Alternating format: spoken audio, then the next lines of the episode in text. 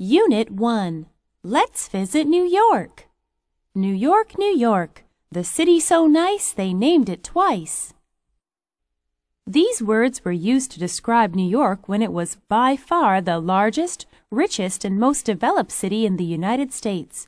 New York still remains the largest and most famous city in the U.S. today, but some of its nice reputation has fallen over the past 30 years with stories of rampant crime making headlines around the world. How true are these stories? Is New York still a nice place to visit? If so, what can a tourist do in New York? Let's take a closer look at America's premier city.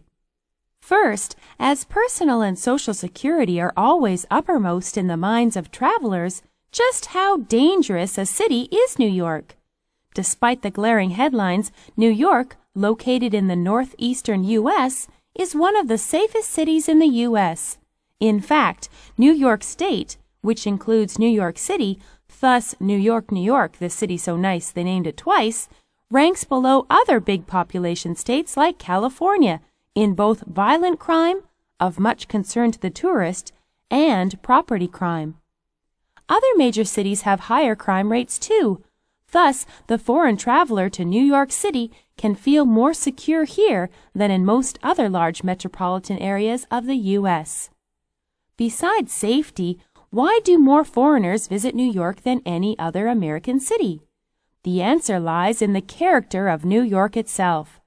No other city in the world is more cosmopolitan. A walk through its hundreds of residential neighborhoods is like walking around the world itself.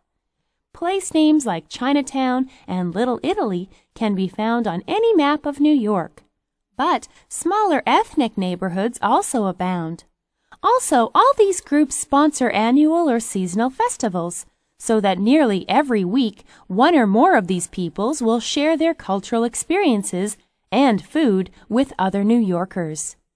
Because of this unsurpassed ethnic diversity, the restaurant goer will feel that he has died and gone to heaven while in New York. There is hardly a cuisine on the planet that is not represented here. Even better, many of these exotic restaurants are reasonably priced. One is never far from a restaurant in New York. There are thousands of Chinese restaurants alone.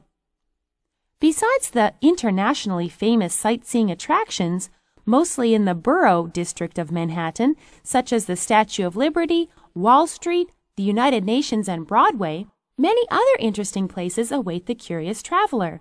The Bronx Zoo in the northern borough of the Bronx is one of the world's best. The borough of Queens offers a great variety of ethnic residential neighborhoods.